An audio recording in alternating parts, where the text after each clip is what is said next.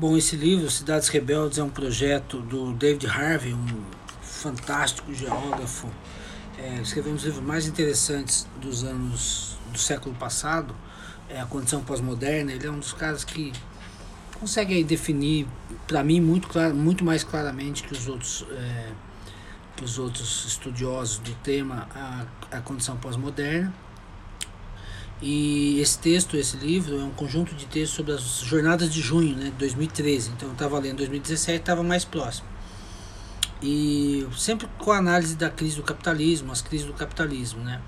Havia uma, uma leitura ali que havia, poderia haver uma, um movimento é, mais à esquerda, mas a gente percebeu que o extremo individualismo, o modelo norte-americano, levou, pelo menos nas eleições seguintes, a uma, uma leitura mais à